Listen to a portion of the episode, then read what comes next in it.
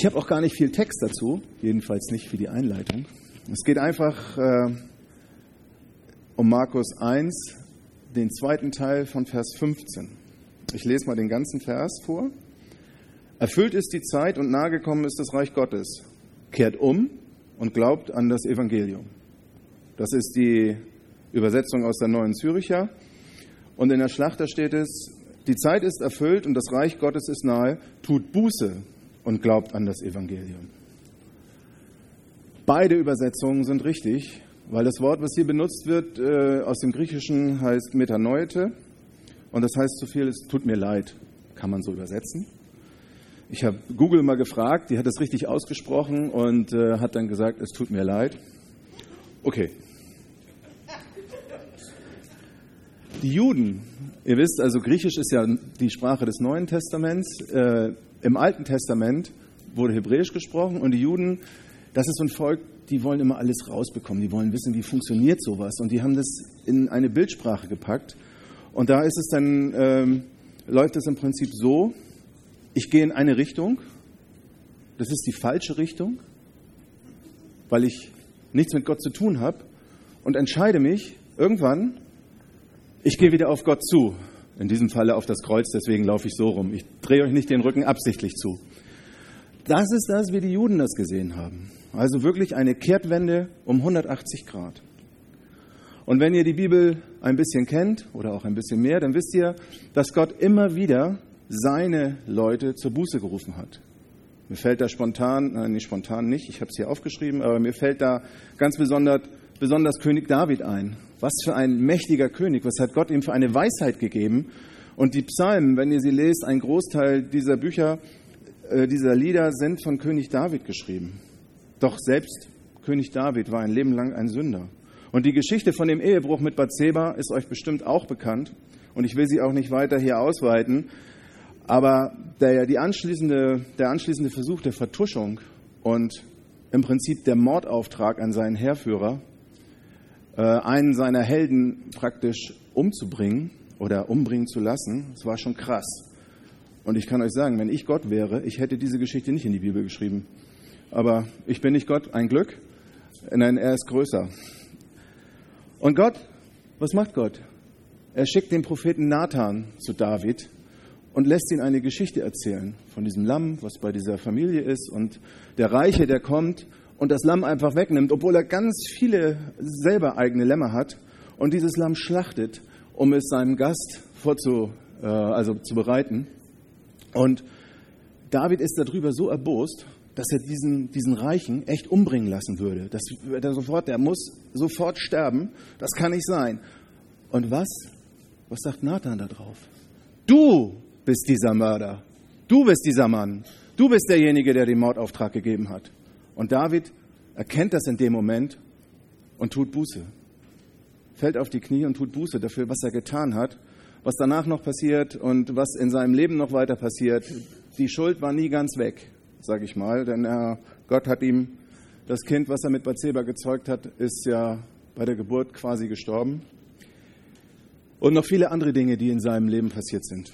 Trotzdem hat er Buße getan und Gott sagt immer wieder, und wir haben darüber auch mal eine Predigt gehört, mehrere hundert Jahre danach heißt es so wie mein Sohn David. Und Gott sagt, es war ein Mann nach seinem Herzen. Also irgendwas hat er gehabt. Wie gesagt, er hat immer wieder Buße getan. Oder denkt an Jona.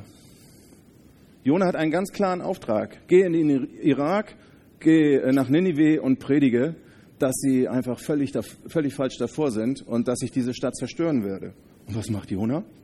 Dreht sich um und haut ab. Völlig entgegengesetzt. Und dann sitzt er in diesem Bauch des Fisches und tut Buße. Sagt, Herr, vergib mir. Und der Fisch speit ihn aus, er dreht sich also komplett in die andere Richtung, wird ausgespien. Jona predigt und Nineveh wird gerettet. Oder Petrus. Stellt euch Petrus mal vor. Was hat er für Wunder erlebt? Und dann verleugnet er dreimal Jesus mit Ansage. Was für ein Feigling. Ne? Was für ein Versager. Aber Jesus hat ihn herzlich lieb, denn Jesus wollte mit ihm seine Gemeinde bauen. Diese Gemeinde. Immer wieder musste Gott seine besten Männer oder auch Frauen zur Buße rufen, wegen ihrer Unzucht, wegen ihres Ungehorsams, wegen ihrer Feigheit oder auch wegen ihrer Faulheit. Bei David war es furchtbare Unzucht. Bei Jona war es totaler Ungehorsam. Und was es bei euch ist oder bei mir, das wisst ihr selber viel besser. Und jetzt stehe ich hier und darf euch über Buße predigen. Ihr braucht die Köpfe nicht zu senken. Nein, ihr tut es nicht. Super.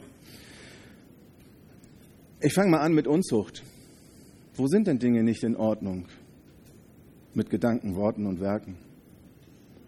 Ein Prediger sagte mal, Unzucht ist jede Art von Geschlechtsverkehr außerhalb der Ehe. Finde ich hart. Trifft mich genauso.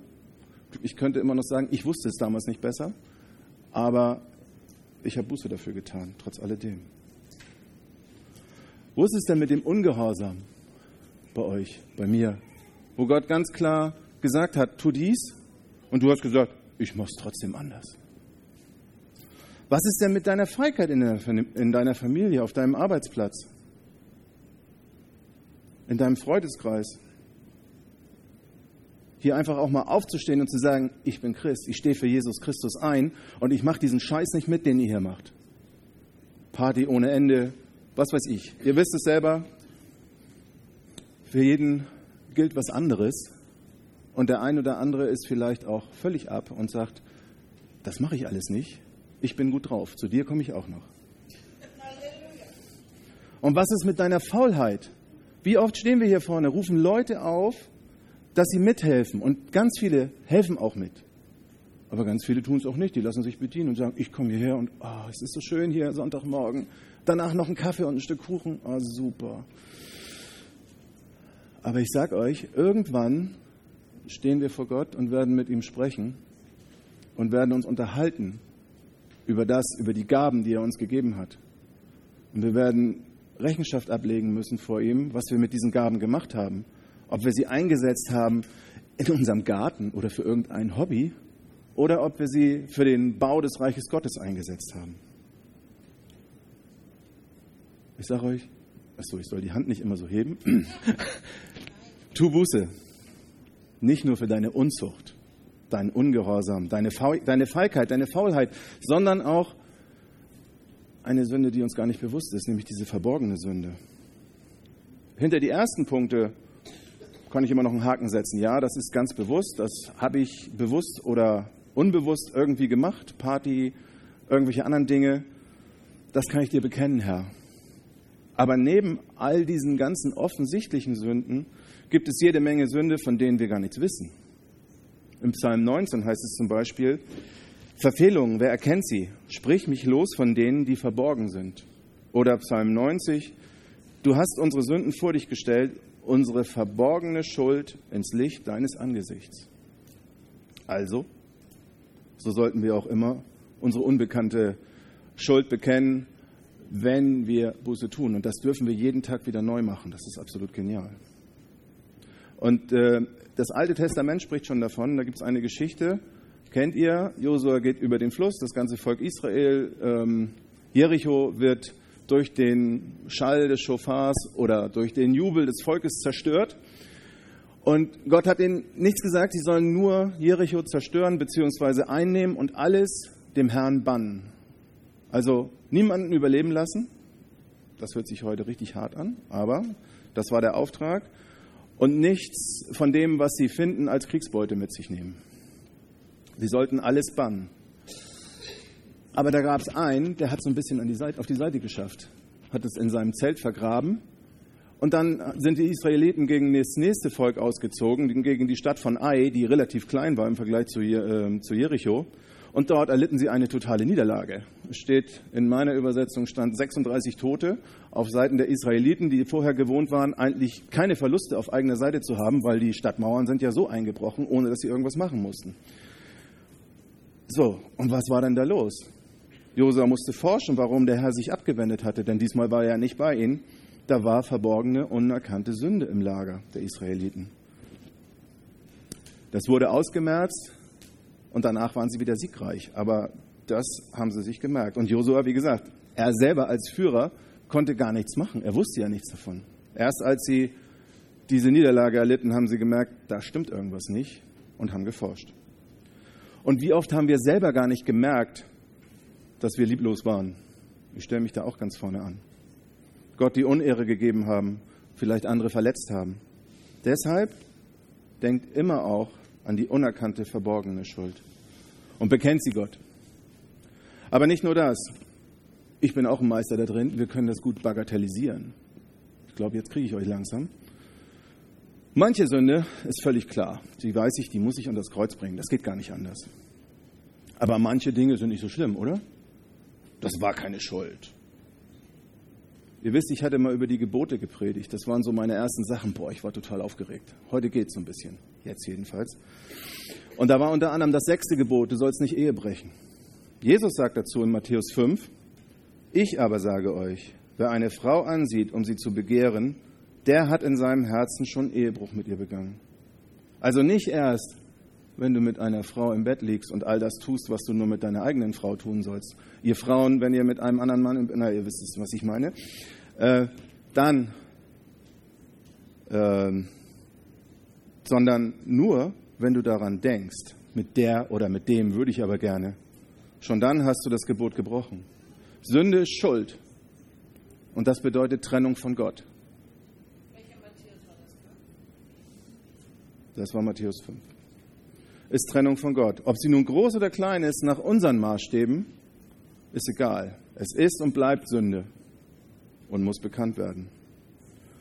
Auch die vermeintlich kleinen Dinge. Jakobus sagt, denn wer das ganze Gesetz hält, sich aber in einem verfehlt, der ist in allem schuldig geworden. Das finde ich sind harte Worte. Aber Jakobus hat recht. Gott sieht das, jedes einzelne. Und kann ich auch besonders gut. Wir haben ja so ein eingebautes Syndometer, nannte das ein Prediger mal. Ein Syndometer. Äh, Erkläre ich gleich. Ist wie ein Thermometer, Karin, ein Syndometer, wo so Gutes gegen Schlechtes aufgewogen wird. Und bei dieser Messung sehen wir ganz gut aus. Nun ist ja eigentlich alles in Ordnung. Also wenn ich so überlege, bin ich doch ganz gut. Ich. Ich rede nicht von euch. Ihr seid alle gut. Ich. Ich erfülle brav meinen Dienst. Ich springe immer ein, wo Not am Mann ist. Ich bezahle immer alles und gebe auch der Kassiererin an der Kasse das Wechselgeld zurück, wenn sie mir zu viel rausgegeben hat. Letztens bin ich mit Sabine unterwegs und wir treffen einen ähm, Obdachlosen und dann habe ich, hab ich demjenigen einfach die Decke aus ihrem Auto gegeben und aus ihrem Portemonnaie auch noch 10 Euro. Damit hatte ich doch bestimmt schon 1000 Punkte, oder?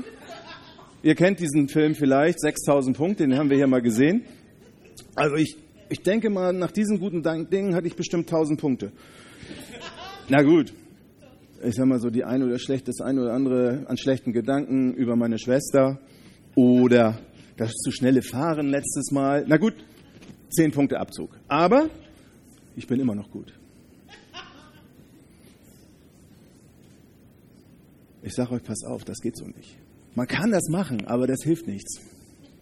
Wenn wir auch diese kleinen Sünden, diese kleinen Dinge, die wir so täglich falsch machen, ob sie bekannt sind, ob sie uns bewusst sind oder nicht, nicht bekennen, dann bleibt die Schuld.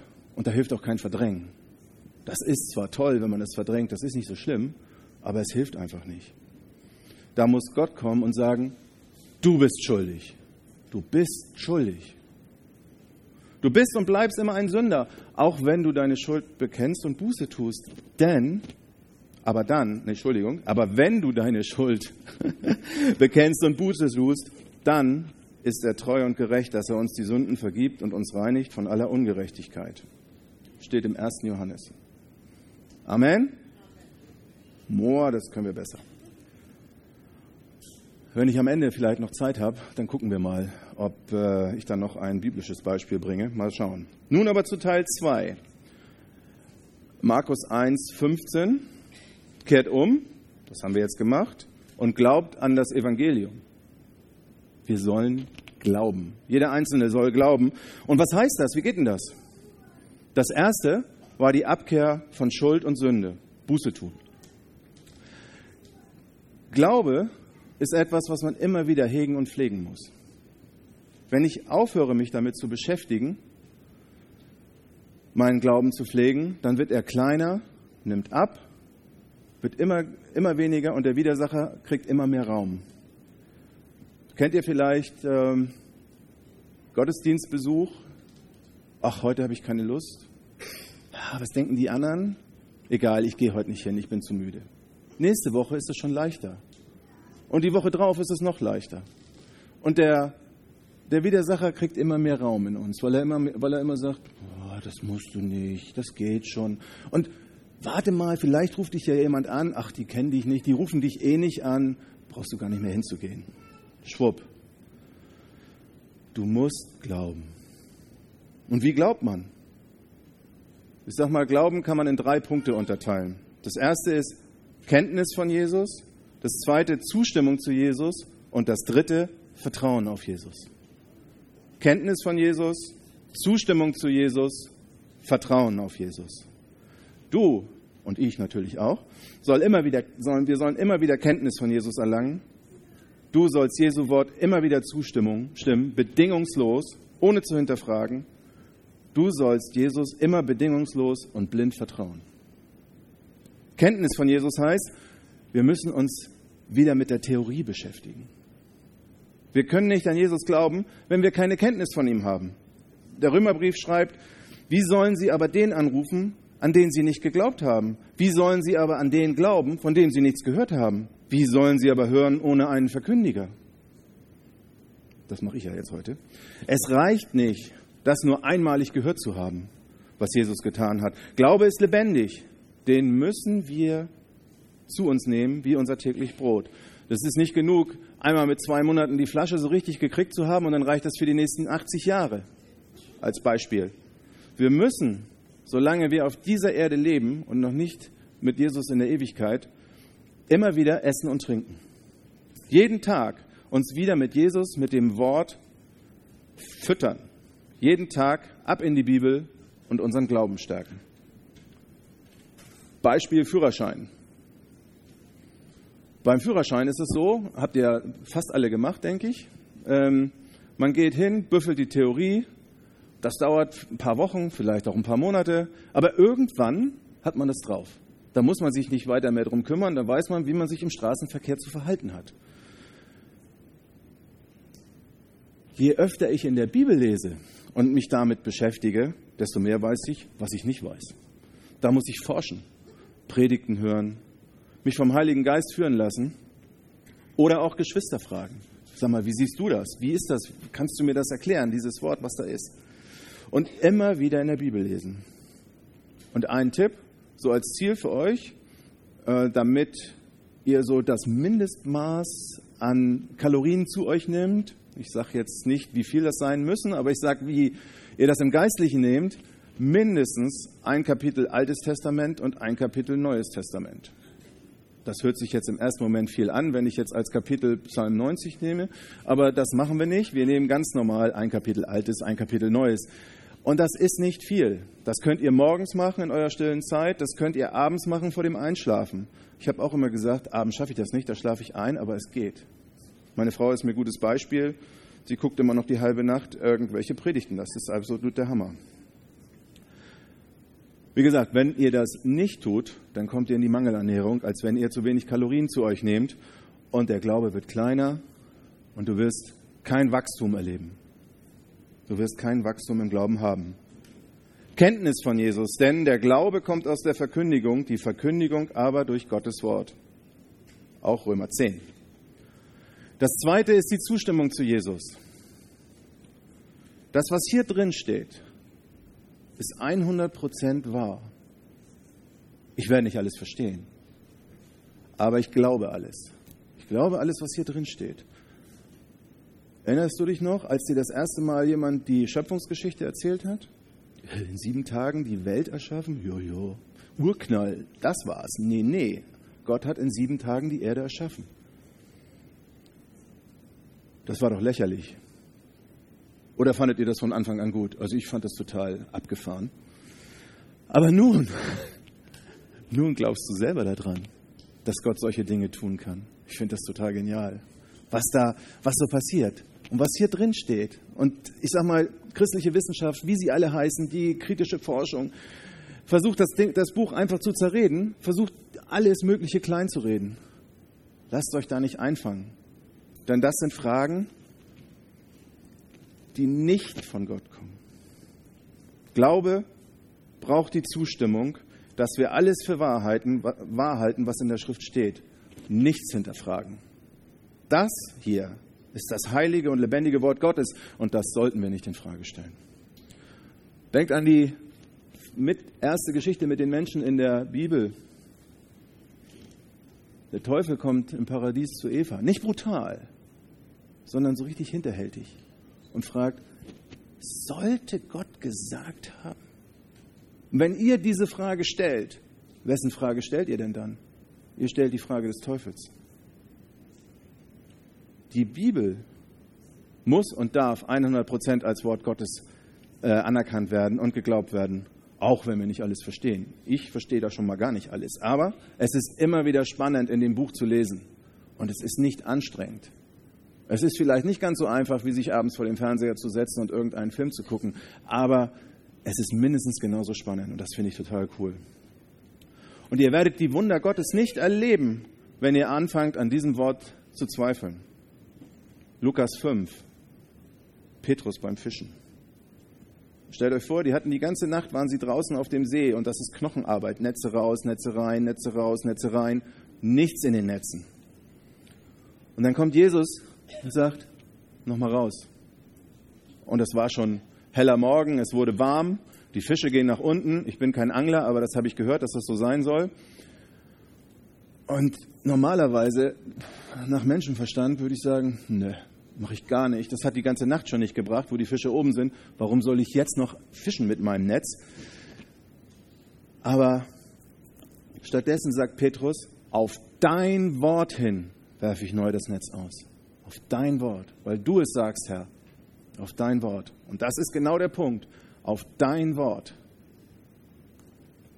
Und dann erleben sie, was es heißt, dem Wort Gottes zu vertrauen. Denn auf einmal sind die Netze voll und sie müssen mit mehreren Booten dieses Riesennetz irgendwie an Land hieven und die Boote beginnen zu sinken. So voll sind sie.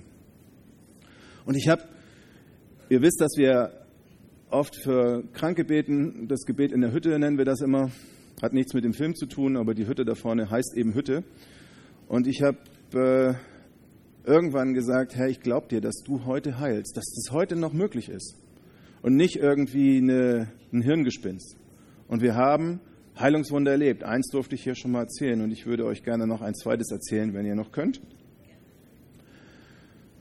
Auch wieder eine Arbeitskollegin hat nichts mit Jesus zu tun.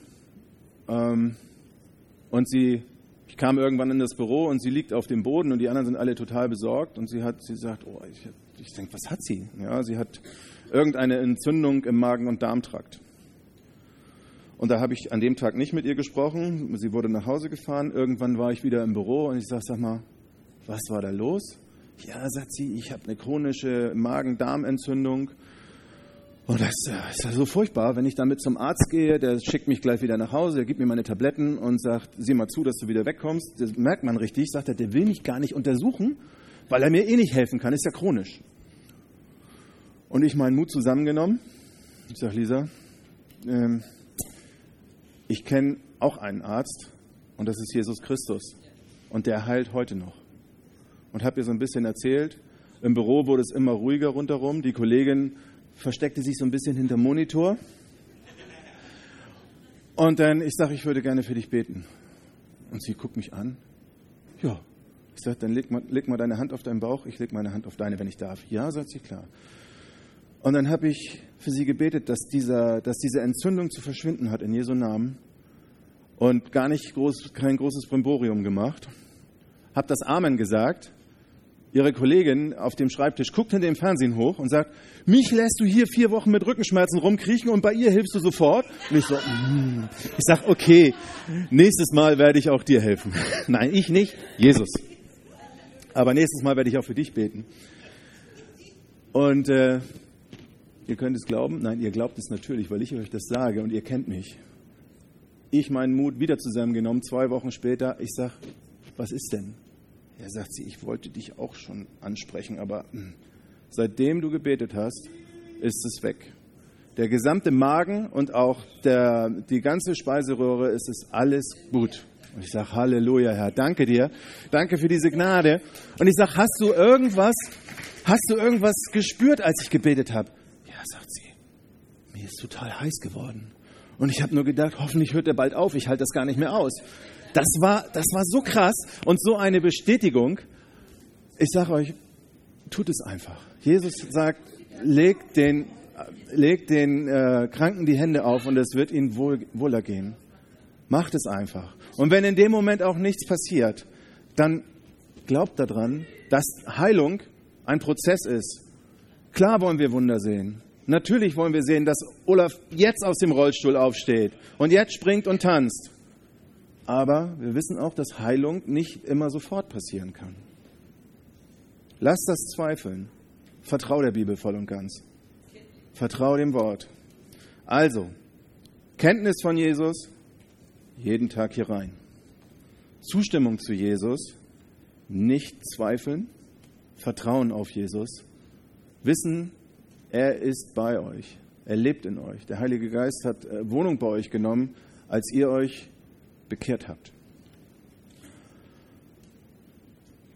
Und wenn du mal nicht weißt, wie, alles, wie es weitergeht, vertrau auf Jesus, denn er hat alles in seiner Hand. Und was heißt hier denn eigentlich alles? Gibt es eine Einschränkung? Nun, alles heißt einfach alles. Wirklich alles.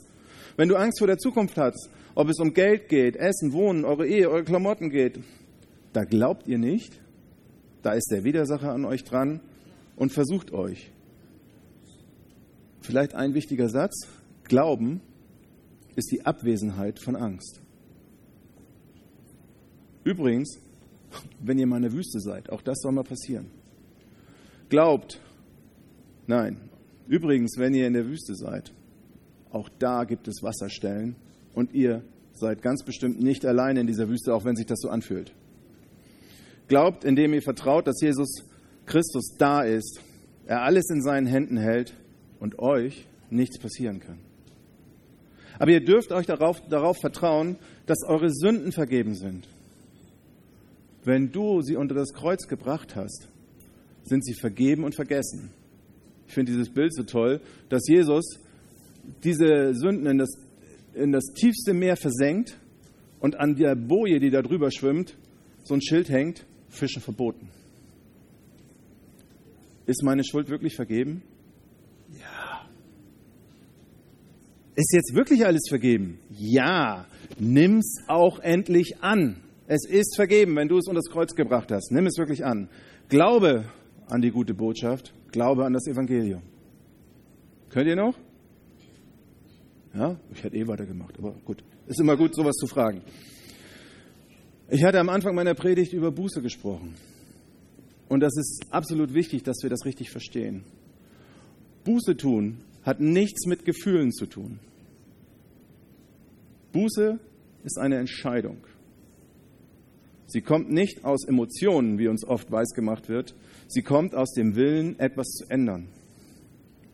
Ich hatte vorhin kurz über die Bedeutung von Buße tun im Hebräischen, hatte ich das kurz erklärt mit dem Umdrehen, 180 Grad.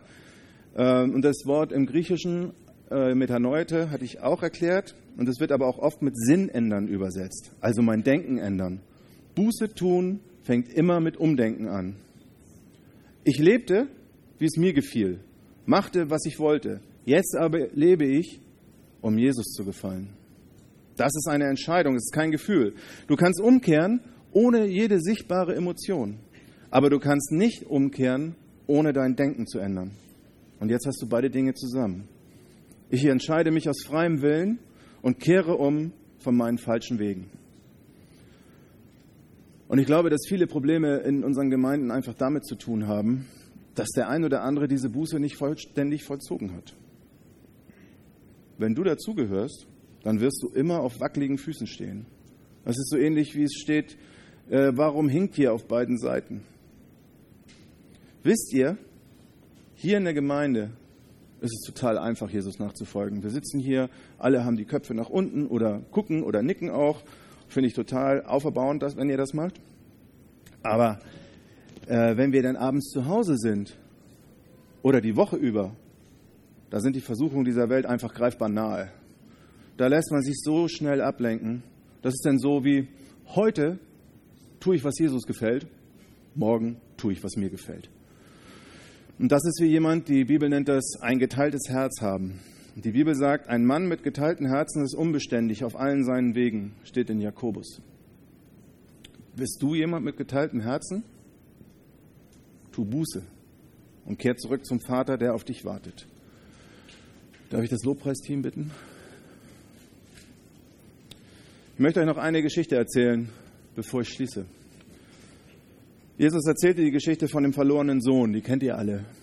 Aber so wie ich sie jetzt nochmal erzähle, habt ihr sie vielleicht noch nicht gehört. Denn dieses Ding ist wirklich ein super Beispiel für wahre Buße. Ihr kennt die Geschichte, Lukas 15. Der zweite Sohn aus einer reichen Familie sagt zu seinem Vater, gib mir mein Erbe. Und dann macht er sich auf in ein fernes Land und verjubelt die ganze Kohle mit, mit allerlei sündvollen Dingen. Und als er alles Geld ausgegeben hatte, kam eine Hungersnot über das Land. Und die einzige Arbeit, die er bekam, war, war die eines Schweinehirten. Er musste Schweine versorgen und wenn ihr wisst, dass Schweine unreine Tiere für Juden sind, dann könnt ihr euch vorstellen, wie er sich vielleicht gefühlt hat. Ähm, dann, und er war so hungrig und in Lumpen gekleidet, völlig abgerissen, dass er sogar die Schoten bzw. das essen wollte, was die Schweine zu fressen bekamen.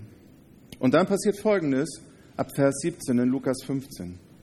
Er kam aber zu sich selbst und sprach, und an diesem Punkt müssen wir kommen. Ihr müsst euch sehen, wie ihr wirklich seid. Ihr müsst zu diesem Punkt kommen, zu euch selbst. Er kam aber zu sich selbst und sprach, wie viele Tagelöhner meines Vaters haben Brot im Überfluss? Ich aber verderbe vor Hunger. Ich will mich aufmachen und zu meinem Vater gehen und zu ihm sagen, Vater, ich habe gesündigt gegen den Himmel und vor dir, und ich bin nicht mehr wert, dein Sohn zu heißen. Mache mich zu einem deiner Tagelöhner. Und er machte sich auf und ging zu seinem Vater. Könnt ihr die zwei Teile sehen in dieser, in dieser kurzen Geschichte?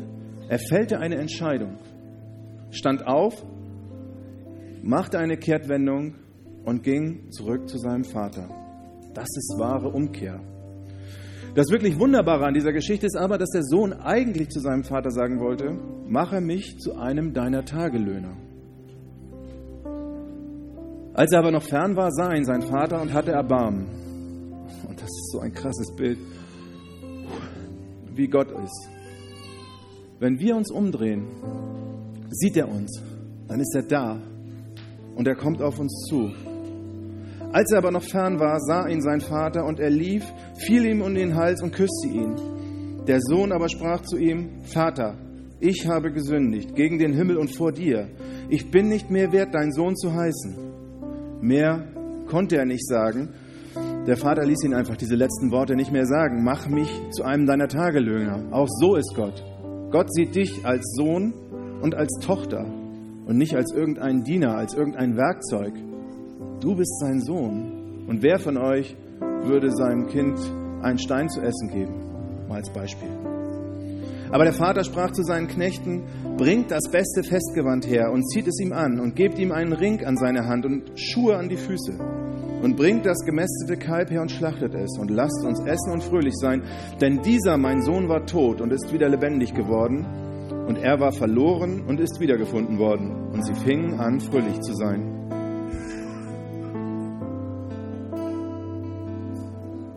Denkt für einen Moment darüber nach. Und wenn ihr noch etwas nicht bekannt habt, dann wäre jetzt die Zeit dafür.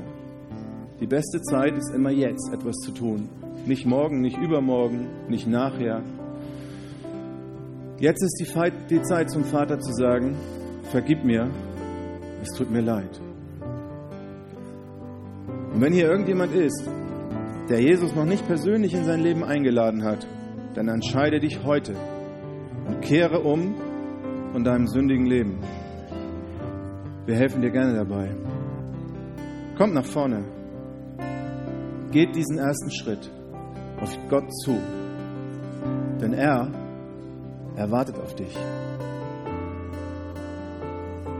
Er wartet auf dich. Amen.